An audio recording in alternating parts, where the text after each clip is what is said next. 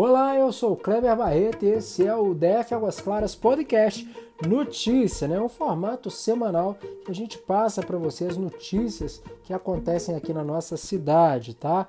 E olha só, hoje uma coisa bem bacana, nós tivemos uma reunião com o administrador de Águas Claras, que vai ficar aí num podcast separado, onde a gente vai falar só sobre essa reunião, só sobre o que a gente conversou lá. As notícias da semana a gente não tem boas notícias, né? Um homem morreu após tentar roubar cabos de energia em Águas Claras. Foi na noite do dia 29.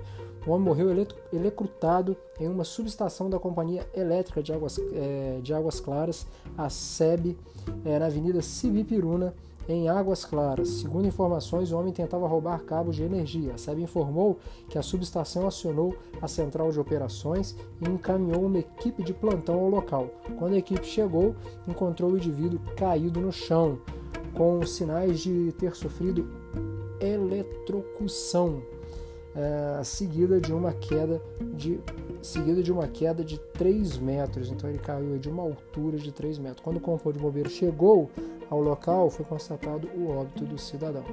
Tá, o caso está na 21ª Delegacia de Polícia Taguatinga Sul, que, que, que trabalha também aí pros, nos casos aqui da nossa cidade de Águas Claras. Tá? Outra é, notícia aqui agora é referente ao nosso parque o nosso parque de águas claras, o nosso parque ecológico, né?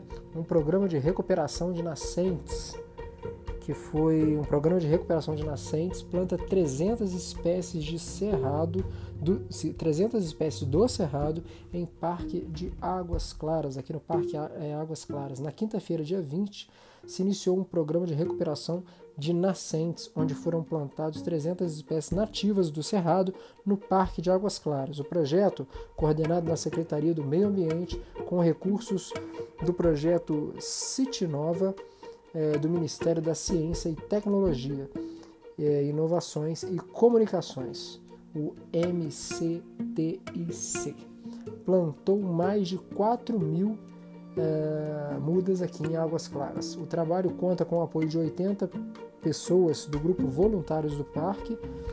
Cerca de 20 espécies estão sendo usadas no plantio, como jacarandá, pau-ferro, lobeira, ipês, jacarandá paineiras é, e peroba do cerrado. O diagnóstico que está sendo realizado vai apontar locais que serão atendidos pelo programa, envolvendo as áreas de preservação permanente de nascentes e de recarga hídrica uh, nas bacias dos rios descobertos, o Rios Descoberto e o do Paranoá, que abastecem os dois principais reservatórios de Brasília.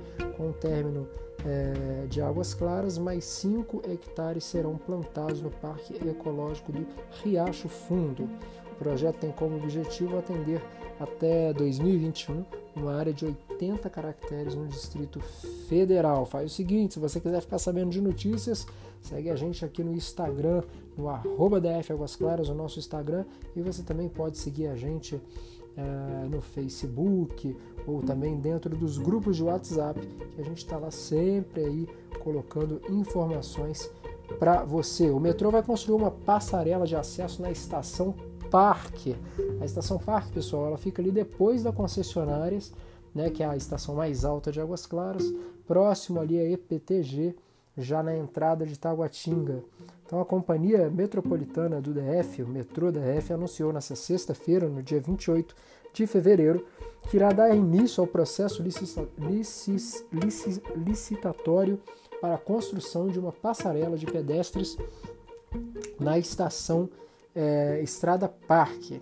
A estrutura irá conectar passageiros do sistema às margens da Estrada Parque Taguatinga, da IPTG. Ah, e segundo o metrô, a passarela terá 42 metros de extensão e 10 mil usuários serão contemplados. A obra é, ocorre após moradores de Águas Claras reclamarem da distância entre a estação Parque é, e a parte sul da cidade. Né? Também realmente não tinha ali um porquê.